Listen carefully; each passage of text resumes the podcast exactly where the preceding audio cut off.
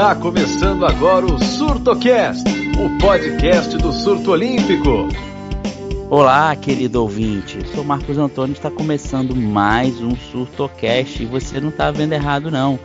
É, normalmente a gente faz as edições quinzenais, mas hoje é um dia especial porque está faltando um ano, somente um ano para os Jogos de Tóquio. Olha só como passa rápido. Em 2016 acabou um dia desse e já estamos falando sobre os Jogos de Tóquio. Falta apenas um ano e estamos fazendo uma edição extra, uma edição especial do nosso querido podcast. E vamos debater sobre vários assuntos de Tóquio. Inclusive já temos um, podcast sobre o calendário de Tóquio. E, como sempre, esse mês de julho está estrelado, né? Temos vários convidados especiais. E para esse também temos um convidado especial, né? Como sempre, chamamos nosso convidado especial primeiro.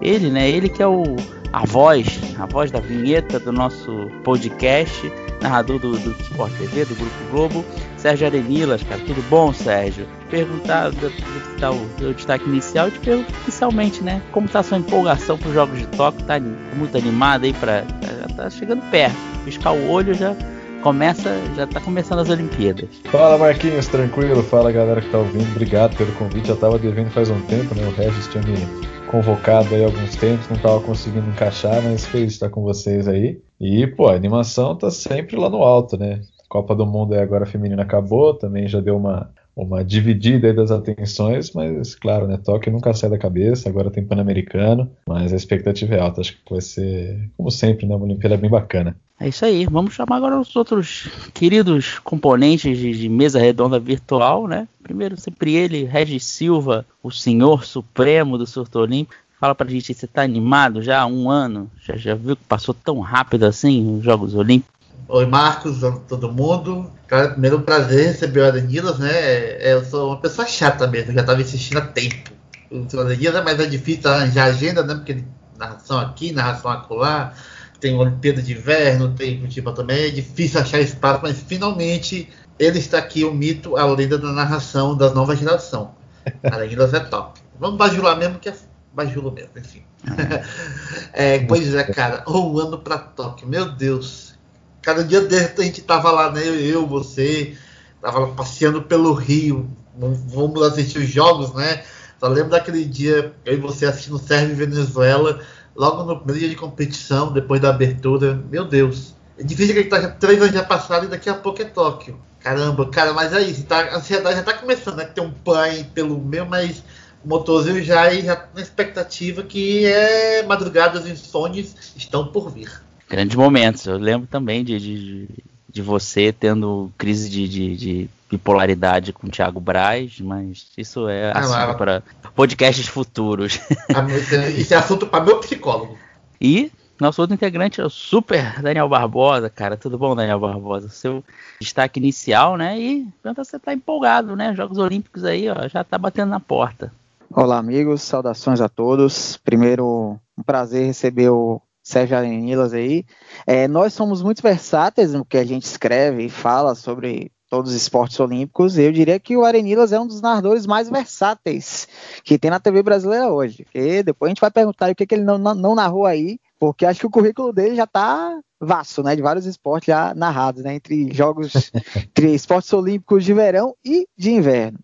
Então, aos pouquinhos a gente vai é, ficando cada vez mais ansioso, né, como diria o outro, como diria um famoso, toque é logo ali. Vai ter o PAN agora, já está chegando, já para a gente entrar no clima, é um aquecimento, já que a programação, aquele ritmo frenético, como é nos Jogos Olímpicos, tem diversos mundiais agora nesse segundo semestre, já para a gente entrar no clima.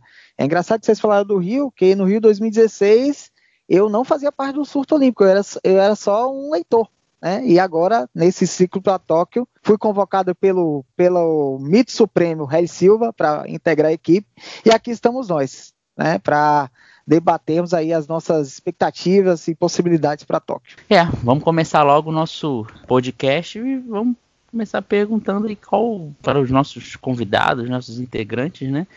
Qual o esporte assim que o Brasil ou quais os esportes o Brasil está deixando a gente sonhar aí. Você, Sérgio, que narrou milhares de esportes, o que, que você está vendo aí de, de, de, esporte brasileiro que pode prender aí ou fazer sucesso em Tóquio? Olha, até por ser um esporte que eu acompanho bastante, tenho aí a oportunidade de transmitir com uma frequência maior também, já gosto, atletismo é um que eu tô com bastante esperança, cara, para Tóquio, tem uma geração nova, boa aparecendo aí, é, a gente tem a Núbia, que ainda não está competindo tanto, mas já mostrou que tem potencial, Constantino, que esse mês já fez grandes marcas, Paulo André, que junto com o quarteto aí brasileiro é, conquistaram a medalha no Mundial de Revezamentos, e o Paulo André e o Rodrigo também agora foram bem na Universidade. Então, um pessoal que não de repente para ganhar, mas para conseguir aí melhorar suas marcas. E tem o Darlan, né? O Darlan para mim é o grande nome hoje do atletismo brasileiro já há algum tempo, né? Conquistando grandes vitórias, grandes marcas e tá ali no top 3 do mundo, top 5, vai, se quiser dar uma aumentada. É um cara que eu vejo aí com grandes chances em, em Tóquio ano que vem. É, o atletismo realmente é um. tá deixando a gente sonhar. A gente até fez um podcast também sobre isso e a gente falou muito do revezamento e do Darlan. Regis, seu forte aí, um, pode falar mais de um se você quiser também, que está deixando você sonhar para muitas medalhas do Brasil em Tóquio. Sendo o Darlan, né, o mito Darlan, que se você dá um peso para ele, ele arremessa. Ele sai de Tóquio, chega em Seul, exagerando um pouquinho. Isso aí eu. Uhum cravo medalha. Essa aí eu já vou, já vou ser valente. Vou cravar medalha o Darlan Romano de Tóquio. Só não sei qual, mas ele ganha. Velho, é, a vela. Acho que a vela tem muitas chances de ganhar medalhas. Que chega mesmo a, a dupla Carrena Kunz e a Grael de novo. Pode chegar para medalha. De repente o Zarif, né, na classe na FIN, né, que está chegando ao fim do caminho em Tóquio. Desculpa. e também. Desculpa, não resisti a trocadilho, é óbvio uhum. demais. Também acho que nunca descarta que o chat tem que esperar o evento teste, né? O evento teste também no Japão e no Shima e o Mundial da Laser para saber se realmente ele vai, mas está praticamente garantido, né? Tem que esperar, tem que cumprir certas condições para garantir vaga, mas chat, chat, nunca descarte um bicampeão olímpico de medalha, né? Ele tá com quantos anos? 40 e tanto? Quantos? 40? 45, já? acho não, 44. Ele tá 44, eu acho. Pois é, é, e esse aí você nunca descarte o chat, acho que a vela fica com boas expectativas de medalha para Tóquio. O skate também, já para pegar a embalada da galera nova, o skate também é outro que dá pra gente cravar medalhas aí é, tranquilamente, né? Letícia, o Pedro, enfim, quem chegar a compor a seleção também, de repente vai brigar por alguma medalha, mas esses dois e também o Kelvin Hoffler, eu acho que dá para praticamente cravar a medalha já. Podemos dizer que o Brasil é o país do hang loose? Uhul! País do chorão, chorão. muita coisa chorão. definida, né? Mas no, no skate, pelo menos, já já está praticamente cravado aí alguns bons nomes, claro, né? Se eles também chegarem bem, não chegarem lesionados, chegarem bem na hora falou do skate, eu torço muito para aquela menina, a Raíssa Leal, né? Conseguir se classificar, Isso, porque né? É, ela vai ser a mais jovem da história do, da Olimpíada, do Brasil, né? Porque parece que a mais jovem tem 13 anos, mas foi lá na Olimpíada de 48, na natação, infelizmente eu não lembro o nome. Mas é, ela vai. As chinesas nos no saltos ornamentais também era por aí, né? 14, 15 anos. É. A mais jovem de todos os tempos talvez não vai ser porque tem uma de 10, uma skatista de 10 anos, né? Acho que é japonesa ou é inglesa. Aliás, aliás, a competição de skate, principalmente skate park, né, vai ser praticamente quase sub-15, né? Sub-20 a sub-15, porque que tem atleta com menos de 15 anos, menos de 13 anos. Até um dia desse, no solto, eu postei, se não me engano, tinha uns 5 uns atletas com 13 anos ou menos no ranking olímpico sei lá, é, realmente acho que 2020 tende a ser a Olimpíada re rejuvenescida, que é a meta que o COI quer, né? A Orenila, até para falar sobre isso um pouco. É, o COI está tentando ao máximo, né, seguir fiel à Agenda 2020, então estimular eventos mistos, essa coisa de reaproveitar a estrutura, conseguir a paridade dos gêneros, igual eles fizeram em Buenos Aires ano passado. Então acho que atrair o público jovem não é um, um problema para eles, né? Quanto mais jovens, como você falou, acaba sendo até melhor, né? Porque de, é um sinal, pelo menos para eles, né, que a atração ainda existe pelos jogos. É, e o skate é bom que não pelo visto, não tem é, limite mínimo de idade, né? Então vai poder vir de 10, 11, 12 anos, crianças praticamente, né? A, a disputar, né? Ter um é, outro. A gente deve ver também na, no breakdance, né? Igual foi em Buenos Aires também, com vários, vários jovens, seletivas online, de repente isso até acontece quando eles fizerem a estreia deles no programa. Daniel, qual o esporte aí que você tá empolgado que o Brasil vai fazer, se dar bem em Tóquio? Então, empolgado eu acho até exagero, eu sou mais até pé no chão, eu vou dizer otimista mesmo, né? Claro que falta um ano ainda, de lá para cá ainda tem muita água para rolar, mas eu estou muito otimista com o atletismo, como o Sérgio falou, além, além dos nomes que ele citou, você ainda pode citar Andressa de Moraes, tem o próprio Caio e a Érica na marcha atlética, tem muitos nomes que podem conseguir finais, né? E desses nomes aí pode, podemos beliscar duas, podemos bater até o recorde, né? Três medalhas que o Brasil nunca conquistou, três medalhas no atletismo em uma edição de Jogos Olímpicos. Eu estou muito, tô muito otimista com o atletismo. Vamos ver agora no Mundial de Doha, né, que vai acontecer daqui a pouco, né, né, daqui a algumas semanas, que esse vai ser o principal termômetro para ver como eles vão, vão é, como eu poderia dizer, como vai ser a performance deles, né? Que aí a gente já vai ter um termômetro visando o Tóquio 2020, né? Vocês falaram do skate aí também. É engraçado que vocês falaram da idade, né? Do skate, da, do, dos atletas. Isso a gente pegava lá atrás com a ginástica artística, né? Tinha muitas é, meninas de 15, 14 anos competindo. Agora, jovens estão no skate. Né? E sobre o Robert Chad, ele tem 46 anos, só puxando a vela lá atrás, ele tem 46 anos. Mas assim, eu citar um esporte, que é até um esporte que eu acompanho muito, que eu cubro muito por surto, o atletismo. É bom citar, vocês não falaram também, mas acho que é um esporte que eu estou bem confiante é a natação, né, cara? Acho que a natação, depois de não pegar nenhuma medalha no Rio, né, tá vindo bem forte, tanto no revezamento, 4 por 100, 4 por 200, surpreendeu no, no Mundial de Piscina Curta, tem nomes como Fratos, tem até Etienne, né, Etienne vai apostar mais nos 100 metros, é, que ela foi campeã mundial dos 50 metros costa, então eu acredito que vai vir, vai vir boas medalhas aí para a natação brasileira, pela essa nova geração aí tá vindo muito boa e o Frato, digamos, vai ser o capitão desse, desse esse grupo aí, eu também também confiante. É, eu ia falar do Fratos mesmo. Acho que o Fratos tem muita condição de pegar uma medalha ano que vem. Da forma boa, acho que o Fratos é um grande nome para a gente apostar. A gente não falou, é, para você ver como quatro anos muda, muita coisa. A gente não falou do Thiago Braz, né? Ele, coincidentemente, em 2015, do Rio, o Thiago Braz sequer conseguiu marca em Toronto, né? E o um ano depois, ele vai e ganha o Olímpico com recorde olímpico. Pra você é. ver como às vezes um ano muda muita coisa. Mas eu acredito em Thiago Braz. Vai ser bicampeão olímpico. Ele só está se guardando para as grandes competições. Vocês vão, vocês vão ver lá. Quando dizer, for para a Olimpíada, desacreditado, vai. Sabe, sabe uma, uma, uma, equipe que pode surpreender muito? Na verdade, até, pode até bem o handball masculino. É uma boa. Sim, é. considerando que os Jogos Olímpicos são só 12 seleções, tem menos seleções europeias, não tem o famigerado main round, né, que eles é, retomaram, foi para privilegiar as seleções europeias, que é muito mais difícil você chegar no Mundial hoje na, nas fases finais. E o Brasil conseguiu ganhar, de, conseguiu bater o recorde em seleções europeias que, que derrotou, conquistou a nona colocação, na Olimpíada são 12 seleções apenas, né? Conseguindo ali uma boa colocação ali na primeira fase, vai para o mata-mata, pega um adversário acessível, quem sabe chegar ali na semifinal já briga por medalha. Então, Exatamente. é possível. Não é, eu, eu não, não apostaria como candidato à medalha. Eu, eu diga, eu colocaria o Brasil ali surpresa, correndo por fora, né?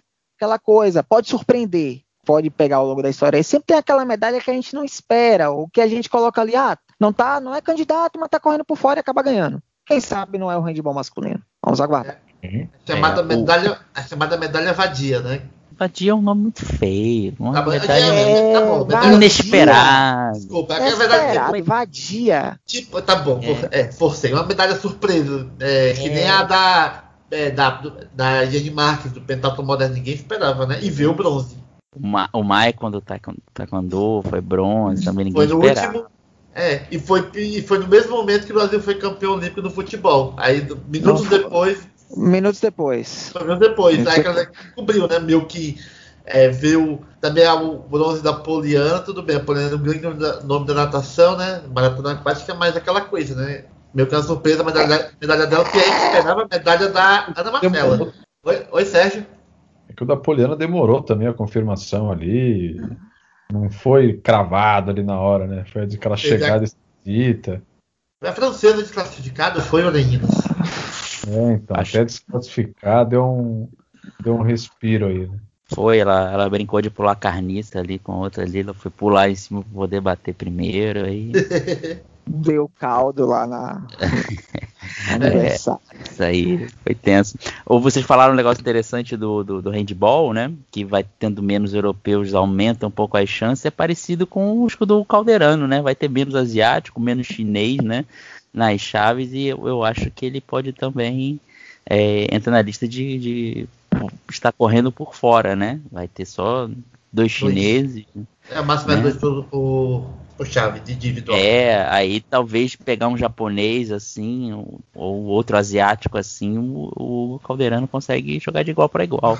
Eu acho que o tênis de mesa é como o judô e outras modalidades. É, a competição começa no sorteio das chaves. Hum. Sorteio das chaves que você já, né, que você pega uma chave acessível, você já pode colocar um determinado atleta como candidato. Já tem que bater os nossos tambores já no sorteio das chaves, que é se ele pegar uma chave acessível, quem sabe. Vale pro judô, pro taekwondo. É, a maioria dos esportes, até maioria de luta, né, cara, boxe, tudo tem, tem precisa ter uma chave acessível, né? É. Não tem, não tem jeito, né? É, alguém quer lembrar de mais algum esporte assim que a gente Taekwondo, não... gente, Taekwondo. Ah, é, vendou, né? Também Sim. entra no, tem uma chave boa, né? Consegue ir longe. Pois é. Então, taekwondo, é, o taekwondo ainda tem uma, outro ingrediente que foi até o, o Michael Siqueira, ele se beneficiou por causa disso, né? Porque te, ele foi derrotado por um atleta do Níger, né, se não me engano, e esse atleta do Níger, se não me engano, chegou na final. Não lembro nem se ele ganhou. E isso puxou o Michael Siqueira para disputar a repescagem e ele acabou ganhando bronze. Então o taekwondo ainda tem esse ingrediente a mais. Judô também é assim, não? Não, não mais. Não. Não mais. Já foi. A já luta, foi assim antes. O, o wrestling não. é assim. Ah, de repente o Avancini também, né? Vale. É o Avancini, olha. De pintar alguma coisa ali, de surpreendente, de repente um bronze. É, a, a, tem a Ana Sati lá no C1, na canoagem, que ela foi bronze no Mundial, no, na França, no, em 2017, foi sexto lugar no, no Mundial do Rio, né?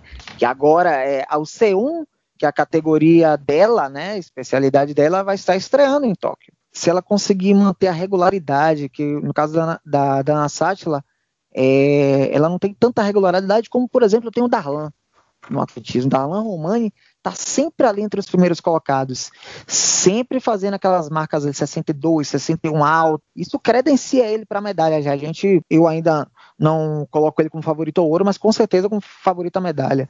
Então, se a Ana conseguir ser mais regular, é, ela vai brigar forte por medalha no C1. Tá falando esquecemos do surf também, no esporte novo, né? Tem, a, pelo menos masculino, tem o Felipe Toledo, tem o Gabriel Medina, né? O Ito. No feminino tem a Tatiana Webstone Webb, ela, ela, é uma, ela é uma surfista muito regular também, né? Silvana. né? É, a, Sil a, Silvana tá voltando de contusão, né? Então não sabe uma contusão séria, tipo a do a que o Adriano Mineirinho teve, e a gente não sabe como é que tá, né? De joelho, né? Foi até uma que o próprio John John Florence teve e teve de novo. Muito provável ele vai ficar fora de Tóquio. Olha o Kelly é, Slater aí, gente. Kelly Slater de, de, de bengala surfando, vai ser interessante. É, e ele, brincadeiras à parte, tem aquela coisa da motivação, né? É basicamente a única chance dele, né? Um cara que vai ter uma chance agora e vai também querer com tudo. É, e ele é o maior surfista de todos os tempos, né? 11 conquistas mundiais não, não é para qualquer um. E ele ter, ter uma medalha olímpica, ele pode dizer, porra, fechei aqui meu ciclo total agora. Eu vou curtir as ondas em paz, que já tenho tudo que eu podia ganhar, eu já ganhei. Agora só curtir. Bem, agora acho que já falamos do que a gente tá confiante, né? Acho que até a gente falou bastante esporte, né? Estamos bastante confiante. Agora vamos falar do, do, que está preocupando, né? Digamos um sinal amarelo para os, alguns esportes. Regis, o que está te preocupando então do esporte? Tem, tem dois esportes muito que estão preocupando demais. que é o judô e o vôlei de praia. O judô, cara, tá estranho. Sim, feminino tá até mais forte, tem a questão da malha, tem até resultados melhores. Mesmo assim, tá oscilando demais. Tem a questão da Sara Menezes nos 52 quilos, tá difícil. Tá muito instável. E o masculino tá aquela coisa, né? Tá, tá difícil. Muito, tem muitas categorias que os resultados não estão saindo tá muito fraco. E não sei, acho que o judô tá, tá muito difícil, estranho, pra, assim, um momento para chegar em Tóquio. No amarelo tá ligado para vermelho. Realmente no masculino que realmente está com resultados muito fracos. Tirando o Davi Moura, o Cristiano Rafael Silva mesmo, os demais, os demais pesos estão muito estáveis e tem outros pesos ainda piores. Aquela caso do 73, por aí, 81 quilos estão muito fracos. E o vôlei de praia também, o masculino. Vôlei de praia, tipo, o Mundial foi um desastre.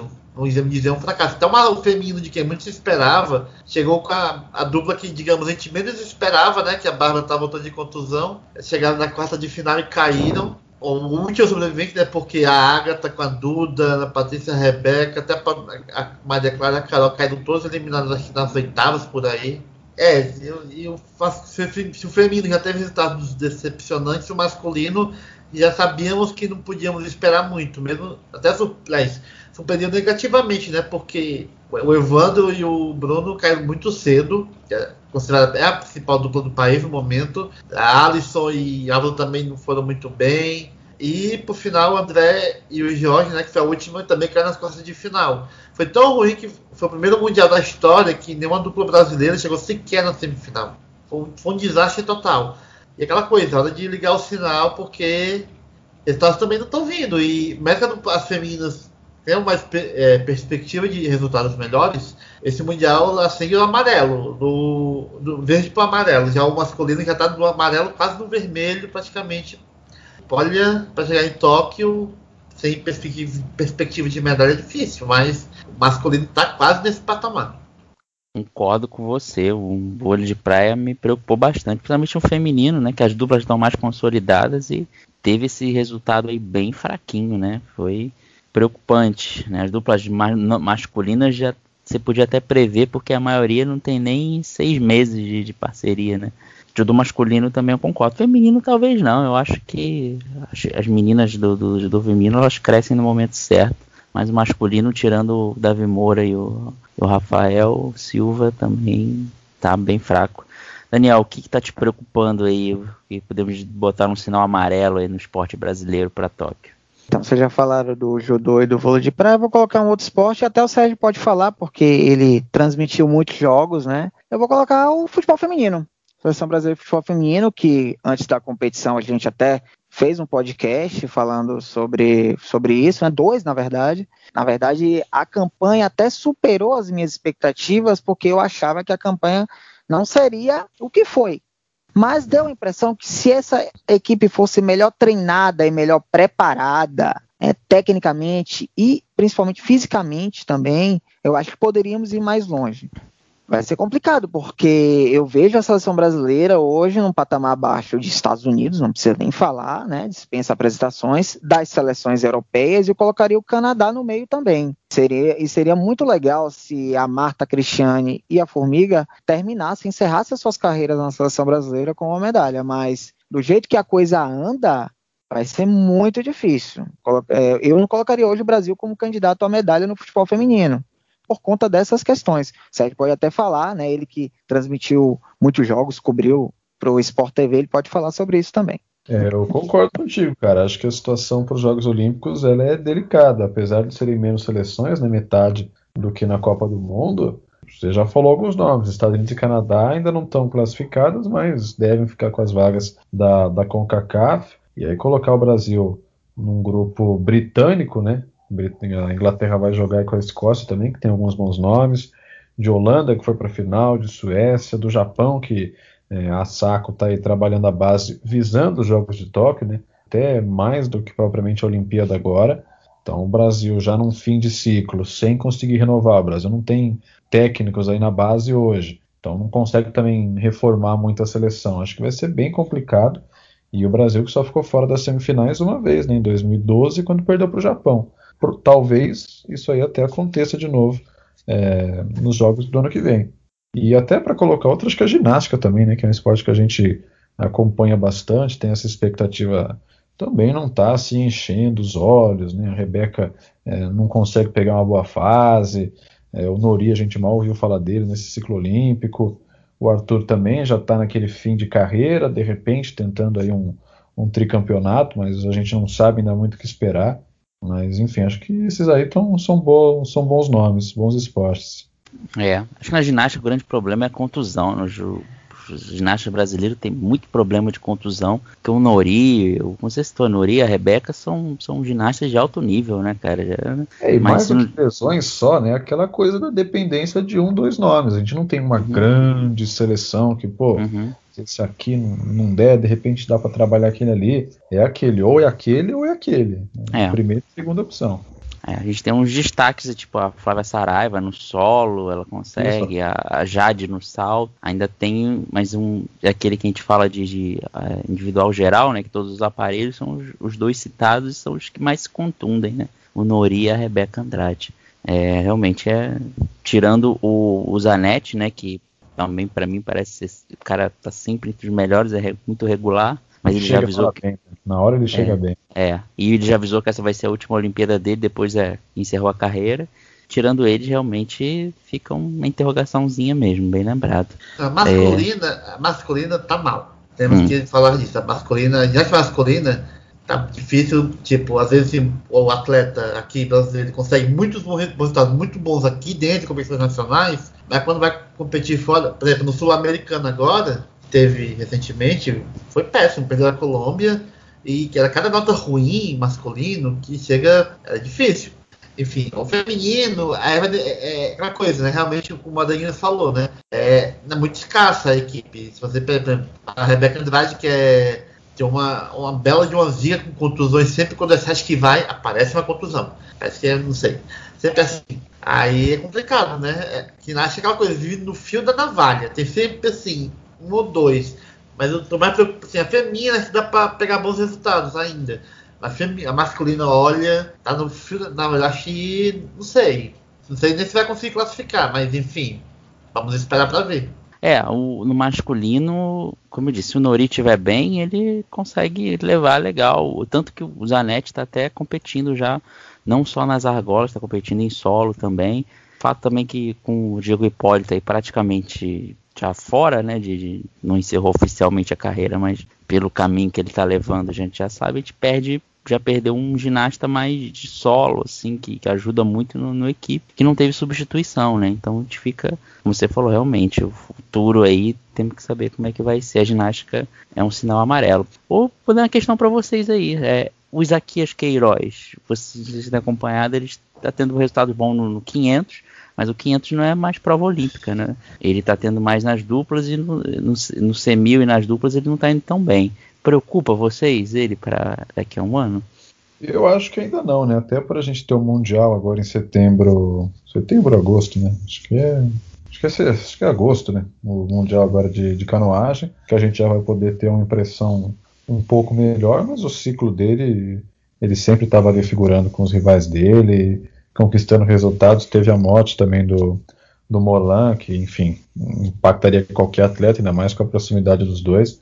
Até tá numa margem ali normal de de repente ter uma quebra de desempenho agora, mas com o Mundial agora no segundo semestre, ano que vem também inteiro, ou pelo menos até a primeira metade ali, acho que ainda dá para manter a esperança boa com o Isaquias. É, também não me preocupa não. Se a gente pegar os últimos dois mundiais do ciclo, ele foi bronze, né? Ele só perdeu mesmo por Sebastian Brendo e por Martin Fuchs, que são os seus principais rivais. Então vamos, vamos aguardar o próximo mundial para ver como é que ele vai sair. Mas a princípio acho que ele briga sim. Não, não a princípio eu não estou preocupado com ele não. Eu acho que assim, mais a questão mesmo é a questão do luto, né? Sim, que ele é muito próximo do Morlan. Ele tratava o Isaquias como filho, a perda dele Claro que é difícil, né? Mas acho que até a questão do quanto passar o tempo dele superar a perda, não sei se ele já superou, pode até já ter superado, é que vai influir. Mas acho que ela tem três medalhas olímpicas. Eu também eu, vou com o Adeninos, eu vou com o Daniel. Eu também não estou preocupado, não. Ele está na dele, acho que na hora certa o monstro vem e acho que ele vem com, com boas perspectivas para o ano que vem. É. É, até das duas vezes que eu entrevistei ele após o, o falecimento do Jesus, Jesus Morlan, ele realmente estava triste, mas realmente motivado em, em, conquistar a medalha olímpica e dedicar a ele, né? Então, não sei, como tem todo o plane... ele deixou todo o planejamento Jesus Morlan até, até o final da Olimpíada, então seguindo ali pode ser isso aí mesmo que você está falando. Só joguei. É, tem isso, como você falou, tem outro lado da moeda aí, né? Pode ser que isso é, seja um combustível para ele buscar mais uma medalha e dedicar pro, pro Morlan, né? Em nome de Morlan. É, mas muitas vezes acontece isso. Às vezes você, você compete por alguém, né? Por outro lado, pode ser um, um combustível a mais para ele. Mais algum esporte gente, ou atleta? Que a gente não falou do vôlei, né? Estranho. Vôlei, pelo menos para mim, não me preocupa não. O vôlei não me preocupa não. Você vê, claro, a gente teve a Liga das Nações agora, que terminou recentemente, e tanto masculino quanto feminino chegaram na fase final. E o feminino com todos os problemas que a gente até falou em um dos podcasts, o Zé Alberto conseguiu. Claro que a gente tem que relativizar, porque algumas seleções colocaram equipes alternativas, mas de qualquer maneira, o vôlei pode não, pode não ser favorito ao ouro, mas para mim vai estar sempre. O Brasil está na competição, para mim é candidato a medalha sempre. Por mais que não seja, não esteja aquele, naquele melhor momento, mas o Brasil é sempre respeitado pelos adversários, isso é importante. Pois é, o vôlei questão do feminino com aquele monte de pedido de dispensa e tal, ficou um clima esquisito, tipo, será que é boicote? Mas também com o tempo, né, foi se meio que se dissolvendo essa perspectiva, a seleção feminina até que rendeu bem, chegou à final, à final, ficou com o vice da Lei das Nações, mas claro, essa não é a prioridade do ano, também nem o PAN, a prioridade do ano chama-se pré-olímpica agora vai ser em agosto. Essa é a prioridade: ganhar esse pré-olímpico, garantir vaga e ter um, um ano de planejamento praticamente para fazer tudo bonitinho, é, falar com as jogadoras, quem quer vir, já para deixar tudo em pratos limpos para não deixar tudo para a última hora. E o masculino, acho que com o Leal, a chegada do Leal, né, eu acho que masculino acho que promete. O masculino, né, a questão do Maurício, né, também tem se contundiu no jogo da Liga das Nações, a chegada do Leal, finalmente liberado para jogar pela seleção. Eu acho que o masculino está uma posição mais tranquila, que o Locador está recuperado. Enfim, acho que também a meta é aquela coisa, esquece PAN, deixa para lá. A meta vai ser um torneio qualificatório, vai ser lá na Bulgária, né? O Brasil Feminino joga aqui em Uberlândia. E agora é aquela coisa, pensar em ganhar a vaga logo, em agosto, é para já deixar o planejamento todo bonito, para não deixar para depois, sul-americano, coisa do gênero.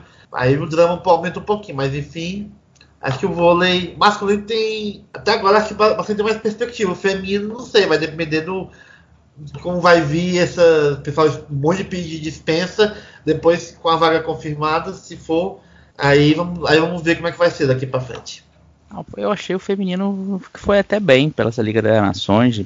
As meninas foi uma renovação meio forçada, né? Porque o Zé Roberto não queria, mas mesmo assim ele botou as meninas para jogar, a Lorene, a Mara, Paula Borgo. Então eu achei que foi bem legal.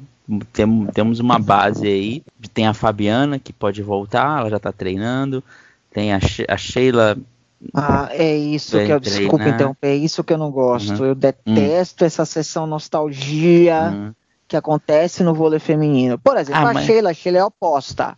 A uhum. Sheila hoje não seria, a Sheila hoje, se jogasse na seleção brasileira, não seria titular. A não ser que ela jogue de ponta, mas hoje a titular é a Tandara. Uhum. A Fabiana até pode brigar ali, né, mas eu não gosto é, muito é, dessa a... sessão nostalgia da, da seleção ah. de vôlei. Uhum. É tanto vai e volta, é uma coisa que confesso que me irrita um pouco. A, eu acho que a Fabiana ainda joga em alto nível no meio de rede, então a dá Fabiana, pra... sim. Dá. Fabiana, sim. A Sheila a gente não a sabe, tá né? jogando. É. A Sheila a gente não sabe, acho que ela acabou de ter filho, né? Tá muito tempo sem jogar, claro que ela vai ter um ano, né? Vai jogar Superliga, vai jogar no Minas. Mas é aquilo, hoje, hoje ela seria ela faria parte do grupo. Talvez o Zé Roberto tenha chamado ela de volta até porque você não tem, não tem uma peça de reposição para Tandara. Né? Então, você tendo uma Sheila ali, jogadora experiente, vencedora, campeã, coisa e tal, pode agregar. Pensando em titularidade hoje, ela não seria titular, não. Mas, para mim, é o seguinte: é aquela questão da motivação. Qual a motivação que ela vai ter né, uma jogadora consagrada, a própria Fabiana também, em voltar de novo para disputar uma Olimpíada. E tem toda a questão do grupo também. O, o grupo que está aí, né, tá disputando Liga das, disputou a Liga das Nações, vai disputar o pré-olímpico, tá ralando, vai ralar para conquistar a vaga olímpica. Aí volta aquela coisa do, do que a gente falou no podcast, no é, podcast anterior, que a gente falou do vôlei, né? E aí, esse povo que o povo que ralou para conquistar a vaga olímpica vai ser preterido? Como é que o Zé Roberto vai administrar isso aí? Eu não gosto muito dessa questão de sessão nostalgia que acontece no vôlei feminino. É bem Daniel tem um ponto mesmo. Daniel tem um ponto. Esse negócio de viver do passado é muito do Zé Roberto. Acho que do Zé Roberto desapegar, né? Pegar uma seleção mais nova, sei lá, pegar na base, mas tem que renovar, ficar preso só nos mesmos nomes eu não curti isso não. Acho que não, ele não consegue olhar muito para frente. É sempre preso ao mais do mesmo. O Daniel tem, um, tem bastante razão. Tem que, essas voltas tem que ser bem analisadas mesmo. Não pode ser pelo. pelo ah, Sheilinha, bicampeã, vem cá me ajudar. Não pode ser assim, não. Tem que ser. Isso é sistemático, que acontece desde a Valeuska. Desde uhum. que ele tentou trazer a Valeuska de volta. Isso é lá atrás. Talvez ele tenha até ligado pra Fofão pra ver, pô, Fofão, você ainda quer voltar, não? Maldade. Mas do masculino eu só quero dizer que, pô, Leal, Lucarelli e Wallace vai ser um trio bem enjoado, hein? O trabalho do levantador vai estar tá lindo.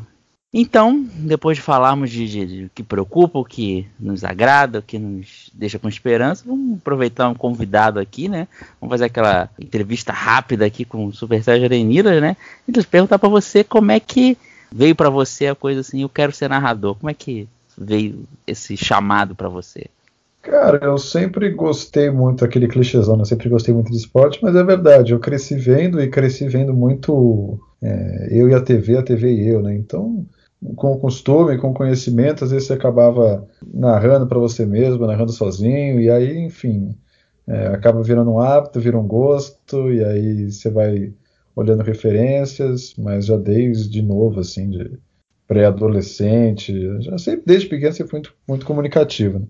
Mas aí, desde ali de menor já, já tinha isso claro para mim, que era a área que eu queria atuar. Cara, é, quando você foi chamado do Sport TV lá pro programa que era narradores, né? Que era o Sport TV que abriu, né? O nome? Isso, Talentos da Narração. Isso, Talentos da Narração. Que estavam é, selecionando novos talentos para narração, gente por causa do Rio 2016, né? Que ia ter um monte de canal no transmitir os jogos e todos com narrador e comentarista, que aqui foi a primeira vez no, na história que um canal, que era o BBC em 2012, também tinha canais para todas as modalidades, mas apenas a, a maioria era só som, som ambiente. O Sport TV colocou narrador e comentarista para todos. É, foi a primeira Sim. vez que aconteceu isso. Saber, sim, quando você foi chamado e a emoção de você, poxa, você é fã de esporte, você está em 2016, Jogos Olímpicos, o maior evento do mundo esportivo. Você estar lá, o processo de você é, ser chamado até ter um momento que você narrou, começar a narrar no Rio de Janeiro, nos jogos? Então, foi curioso, né? Porque a minha estreia foi na Olimpíada, né? Minha primeira transmissão para valer, apesar de ter feito aí vários e vários e vários pilotos antes, foi na Olimpíada. Mas quando a gente entrou, não tinha ainda claro essa questão de Olimpíada. A gente entrou, enfim, o projeto foi na época que foi, e a gente começou os treinamentos. E, mas não tinha essa coisa clara de é para os Jogos do Rio. A gente até imaginava, pô, de repente, né, deve rolar. E aí ao longo do processo, aí 2015 isso foi ganhando mais corpo, 2016, mas foi muito legal, né, cara? Porque eu em Londres, 2012 já estava ali é, terminando o colegial. Aí eu falei, cara, até por saber que os, a próxima edição era no Rio, eu falei, cara, eu, eu vou estar tá lá de algum jeito, né? Vou enfim, vou, vou me enfiar né, de algum jeito participar da cobertura. E aí depois, em 2016, quando rolou mesmo, depois de tudo, foi muito legal, assim, de, pô, conseguir, tô aqui e tô lá, né, enfim, credenciado, acompanhando os jogos, narrando. Foi já de cara um protagonismo bem legal. Rapidinho, qual foi o primeiro que você narrou? O primeiro, primeiro jogo lá dos Jogos Olímpicos? Qual foi o primeiro jogo, evento? Foi a prova de ciclismo de estrada masculina, que já era algo que eu queria fazer muito, né, narrar ciclismo. E acho que até ajudou, não teve essa questão de nervosismo nem nada, era uma coisa que eu já queria, uma prova que ela é longa, né? Então ela começou de manhã e, e, e terminou lá à tarde. Pela divisão da grade, a gente estava a gente estava nos apartamentos ali na frente do Parque Olímpico, e aí a minha escala era, ah, de manhã a gente vai ter esgrima e alguns flashes do ciclismo e aí à tarde, ali uma hora mais ou menos, é, você assume e faz o final da prova. E só que no fim a esgrima era chaves, né? Então eram blocos de tempo e acabava uma sessão tinha um intervalo longo entre a outra, o dia estava bonito e o pessoal acabou ficando muito no ciclismo. Então eu comecei em casa assistindo e eu tipo, caraca, quero muito narrar, quero muito narrar a prova. Era que eu tinha mais é, dedicado tempo na preparação, né? É uma preparação bem longa de ciclismo, são aí 200 ciclistas quase, 150. E aí quando, enfim, cheguei na TV, a transmissão estava lá, falou, não, vamos para um break, na volta aí se assume. E aí começou, então não teve essa coisa do estreia, primeira transmissão, foi uma coisa bem natural, assim, só depois que, que deu, caraca, foi.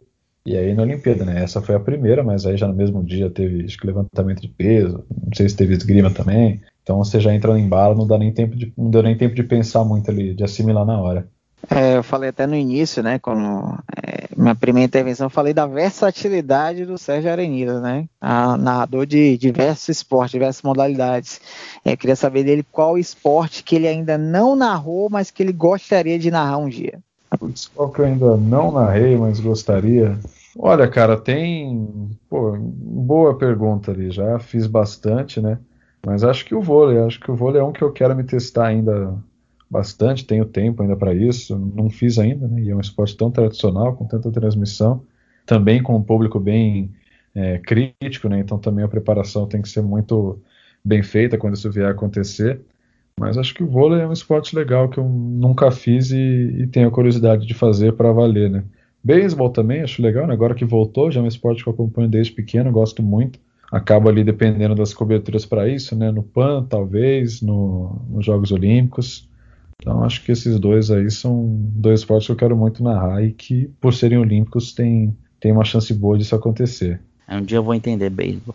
É... é, eu ainda é, o beisebol eu tô me esforçando, eu confesso que eu me esforço muito para gostar, mas ainda não me cativou. Beisebol é... e, o seu, e o seu parentezinho softball, ou dois esportezinhos que eu vou te dizer, viu? Softball eu acho chato, mas beisebol eu acho da hora. Aliás, outro é. esporte complicado que eu, eu até tava fazendo post pro, pro Nutrição Mundial de escalada, escalada esportiva. Cara, eu pedi muita ajuda pro, pro pra ele me deu uma aula. Pô, e é simples até, não é difícil, né? É até. Mas que assim, é, você acha difícil quando você vê, mas quando você expl é, não, explica é. direitinho, cara, poxa. Muito pela novidade também, né? Acaba causando uma dificuldade de assimilar mas eu também achei bem simples quando eu vi o Mundial no passado, não achei muito complicado, não. Até teve transmissão, né? E quem narrou, Sérgio Adenilas. é, foi esse é. foi legal. É, é, outra, pergunta, outra pergunta aí. É questão do. Muito assim, a, a maioria dos narradores brasileiros mira muito o futebol. Claro, né? Esporte número um da nação, normal. Mas você é, é um narrador, digamos, sui generis, que você não mira no futebol você mira nos esportes olímpicos, mas basicamente, de inverno, por exemplo, você, Pyeongchang narrou muita coisa em Pyeongchang. E agora, é, digamos, é diferente, que a maioria aqui é futebol e você. Mas você sempre foi assim ou tipo, foi. Você decidiu no meio, ou sempre foi. Não, quero esportes olímpicos, futebol, fica por talvez. Não, eu nunca tive uma ligação com o futebol diferente da que eu tive com os outros, né? Minha família não é fanática de, de futebol, meu pai não é fanático por um time, minha mãe também não, então sempre foi uma coisa meio, até um ambiente meio estéreo, assim, né? Não, não tem aquela coisa de eu ia no estádio e eu tinha um time, então futebol para mim era futebol e era ciclismo e era tênis e era, enfim, as outras coisas, as ligas americanas, então acabei sempre vendo um, um pouco de tudo, gostando de um pouco de tudo, então não tem essa coisa de um é maior que o outro. Ah, o futebol está acima de tudo. E meu sonho nunca foi narrar futebol, meu sonho sempre foi narrar esporte. Então narrar ciclismo, que era uma coisa que eu queria narrar muito. Enfim, narrar grandes competições, Olimpíadas, que eu acompanhava também sempre com muito afinco. Então acho que foi uma coisa natural que eu já trago da, digamos, da minha formação, né? É, e, e Sérgio, você teve alguma referência não esportiva, um cara que ou mais de um, né, que você admirava assim nesse, nesse período que você ficava brincando de narrar, decidindo ser narrador? Sim, para mim eu tenho três grandes né, referências, o Everaldo, que enfim, hoje é amigo meu, até meio louco isso, mas é um cara que eu sempre admirei muito pela, pela dedicação dele em ir atrás, em pesquisar, em aprender coisas, coisas novas rápido, que é uma coisa que eu também tenho que fazer muito, né? Por ter essa quantidade de esportes. O Álvaro José e o Luciano do Vale já mais na TV aberta, né? até pelo trabalho deles na Band, em grandes coberturas. O Luciano com essa visão de evento que ele tinha, né? visão única né? de, de valorizar o evento, acho que até, não sei, trazendo um pouco dessa coisa do americano que sabe valorizar o produto, e ele fez isso aqui no Brasil melhor que ninguém. Mas para mim esses três são os, são os grandes, né? O Álvaro também pela quantidade de Olimpíadas que ele participou. Então esses três para mim são minhas três grandes referências aí. Legal que você pegou essa, essa é. parte né, do, do, show do esporte, né? Porque realmente foi um, foi um marco. Era né, sensacional. Um a Luciano do Vale é um empreendedor, né? Um empreendedor né? do, do esporte. Aliás, é, ah, o show do esporte. Era isso do, da venda, ele sabia valorizar. É. Ah, só, a, só rapidinho, é, ai do esporte olímpico, ai do esporte olímpico brasileiro se não fosse Luciano do Vale. Se hoje já é, já é assim, sofrido, sem Luciano do Vale, eu tenho até medo de pensar. É verdade, ele soube, é, criar, ele soube criar ídolos de outros esportes, né? Pô, nego. Isso. É, te, teve uma entrevista que ele fez que ele disse que ele foi cobrir os Jogos de Munique em 1972, que ele que o Brasil saiu praticamente zerado de lá e ele ele achou que ele tinha narrado os Jogos Pan-Americanos de Cali, que o Brasil ganhou muita medalha, né? Aquela coisa, Pan-Americano, o Brasil ganhou muita medalha. Mas chegar na Olimpíada não é bem assim. E ele saiu de lá decepcionado, né? E ele falou: é, não é possível que esse país é, não seja um país olímpico. E ele prometeu que ele daria, de, dedicaria e daria toda a força ao esporte olímpico. E aí, por exemplo, promoveu o vôlei. O vôlei não. Hoje que o vôlei é o segundo esporte, lá no, no final da década de 70 e nos anos 80, o vôlei era não, é, não era dos esportes mais populares. Ele conseguiu promover o voleibol. Se o voleibol hoje é um esporte vencedor, muito tem o dedo do Luciano do Vale, né? O Álvaro José é uma entidade né, do esporte olímpico. E o Everaldo Max é como o Arenilas, é muito versátil. Também gosto muito do Everaldo. Também, outro grande narrador, o Everaldo Marques também. boas escolhas. De aproveitar e fazer outra pergunta, o Daniel falou do, do esporte que você narrou, gostaria de narrar. Agora fazer qual evento que você viu, não narrou e gostaria de ter narrado? Pode ser até quando antes de você ser narrador oficialmente. Um evento? É, um evento, um jogo, um, qualquer uma coisa que você gostaria de ter narrado. Cara, de, de momento assim específico de glória, acho que não, não, vou lembrar de um agora, mas tem uma coisa que eu gosto muito e gostaria muito de fazer um dia, que é o Tour de France. O Tour de uhum. France é, é uma coisa que eu acompanho desde muito pequeno. Acho que foi uma das primeiras lembranças esportivas que eu tenho em termos de frequência. É uma prova que eu amo, então um dia gostaria de ter essa chance de narrar um Tour de France. Narro aí mundiais, é, de ciclismo, Olimpíada, mas Tour de France seria muito legal fazer um. Sim, você imagina narrando uma medalha de ouro brasileira em Olimpíada? Você tem assim, assim alguma preparativo para como você tiver essa chance, essa oportunidade? Não, preparativo não, imagino. Vai ser muito legal se isso acontecer. Seria. É sempre especial quando é uma medalha do Brasil, porque bem ou mal fica eternizado e é uma coisa que, que marca muito, né? Você, até pelo Brasil não ser a grande potência olímpica, não ser uma grande potência olímpica em termos de quantidade de medalhas, né? Você tem um número ali reduzido, vai 20 por edição. Então não deixa de ser também um clube bem seleto, ainda mais entrando aí é, nas conquistas mesmo, né, medalhas de ouro. Então, narrar isso, qualquer modalidade que seja, seria histórico. E aí vai muito da situação também, né? Não tem como prever ali é na hora e, e vai, né? Igual, por exemplo, no Mundial de Revezamento agora, o, a vitória brasileira, né? Foi uma coisa. Enfim, o momento te leva junto ali. A gente até imaginava que pudesse rolar uma medalha e lá, mas na hora foi, rolou ouro e a emoção vem ali na hora. Não tem muito como se preparar, não. É que Alec baita narração, viu, Adenilson? Puxa vida. Valeu.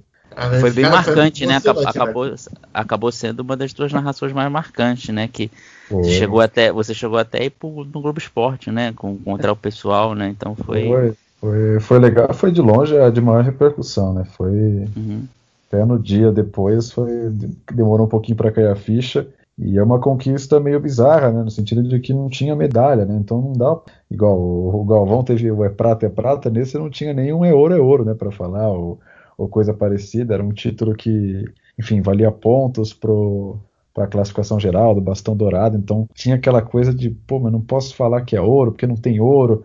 Tinha essa confusão também, mas acho que ficou, no geral, o salto foi o melhor possível. Queria perguntar da Aranilas, é, esse ano, é, agora, recentemente tivemos a Copa do Mundo, né, de futebol feminino, que ele cobriu, né, para o Sport TV, que uma palavra que a gente pode definir essa Copa do Mundo é afirmação, né? Afirmação da, das mulheres, no caso atletas, jogando, né? E o nível técnico da Copa do Mundo foi muito bom, né? De longe, o, a melhor Copa do Mundo feminina né? da história, evolução dos principalmente das goleiras, né? Que a gente, que muita gente critica muito as goleiras, né? Futebol feminino tivemos grandes goleiras, especialmente a, a goleira holandesa, né?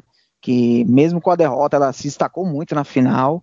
E tem três, né, três comentaristas, né, que estiveram na, na cobertura, né, que é a Ana Thaís Matos, a Melanie Domingues e a Nadia Mawad. Aliás, fazendo um adendo, eu gostei muito da Nadia Mawad comentando jogos. Aliás, se ela estiver ouvindo esse podcast, passar aí para ela é, meus parabéns para ela, eu adorei muito. Eu queria saber do Arenilas como é que foi trabalhar com essas três, é, essas três profissionais, com a Ana Thaís, com a Nádia Mawad e com a Meline, é, a Meline Domingues. Cara, foi sensacional porque elas são, são pessoas incríveis até fora do ar, né? A gente ficou bem amigo no pré-Copa, no durante a Copa também o convívio foi maior.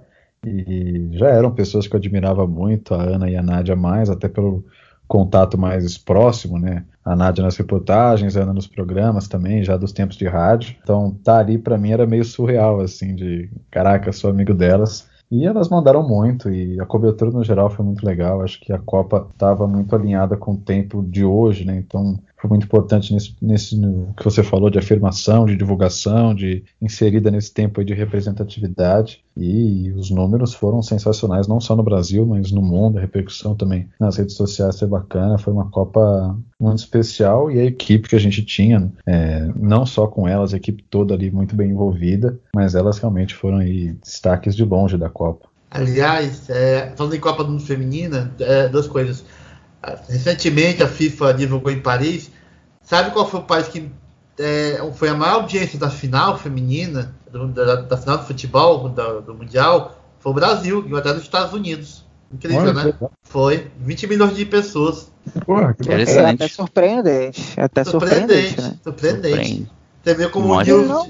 E não só pela Copa do Mundo Feminino, que na verdade o público geral brasileiro, né, o, o, povão, digamos assim, vamos colocar entre aspas o povão, a maioria só acompanha mesmo o Brasil, né? Isso aí não só no futebol feminino, como em outros esportes também. E o Brasil ser o país de maior audiência é muito surpreendente por não ter o Brasil envolvido, né?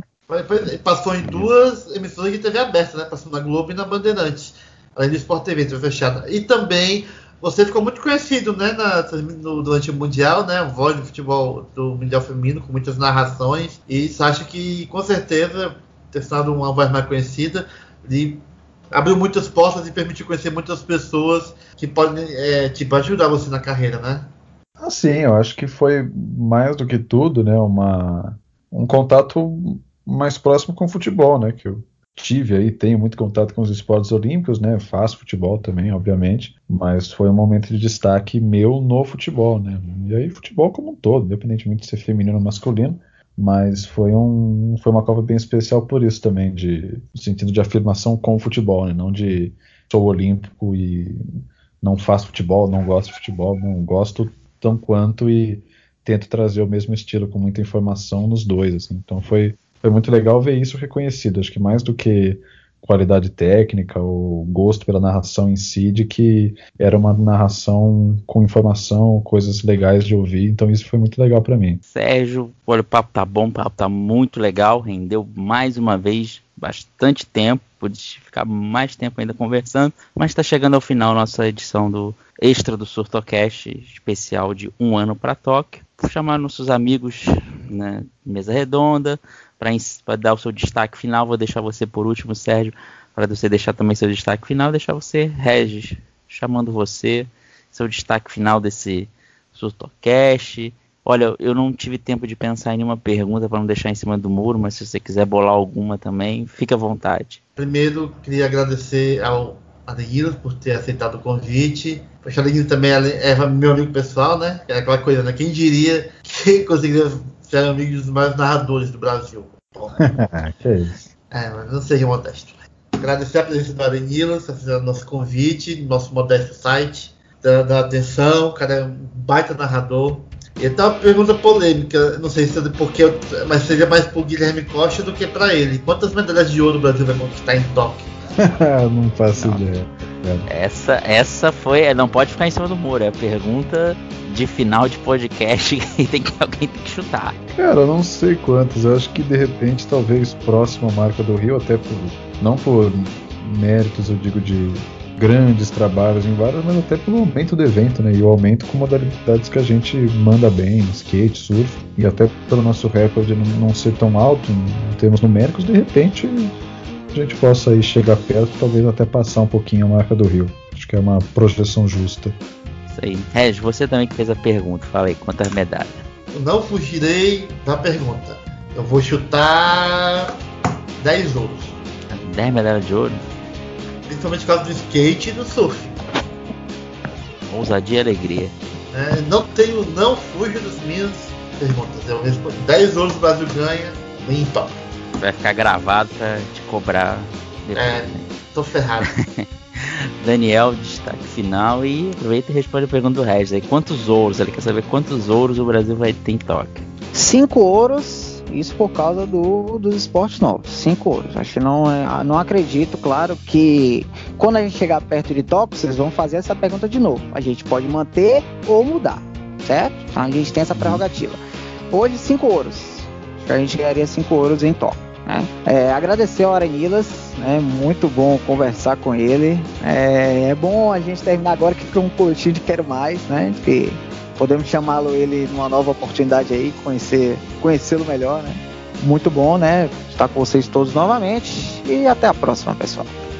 Sérgio Aranilas, pode seu destaque final, pode falar o que você quiser, o espaço é seu. Ah, primeiro agradecer, é um prazer participar com vocês. Vocês aí, a gente já tem um contato esporádico aí fora do ar, mas poder participar do Sectorcast para mim é, é, muito bacana. E, cara, é seguir a gente, todo mundo aí, botando aí o, o esporte olímpico mais na mídia, falando mesmo, porque é isso que a gente tem que fazer. E obrigado de novo pelo convite. É, vocês falaram muito de mim, mas também sou fã de vocês. Vocês ajudam muito, às vezes, na preparação e na parceria. Obrigado mesmo. Que isso, a gente que agradece. Tecnicamente você sempre aparece em todos os podcasts, né? Você é a vinheta, é a, vo é a voz da vinheta, então é, você é, é, o quarto integrante, teoricamente, deste podcast. E eu vou responder por do resto também, que eu fico em cima do muro, vou chutar oito medalhas de ouro que o Brasil vai ter. Pode me cobrar depois, oito, meio termo, né, entre o Daniel e o Regis, mas oito medalhas de ouro em Tóquio. Agradecer a todos por estão, estarem ouvindo esse Surtocast, está se encerrando. Muito obrigado a todos. Qualquer notícia, acompanhe www.surtolímpico.com.br. Aproveite e segue a gente nas redes sociais se você ainda não segue, né? Arroba no Twitter, no Facebook, no Instagram.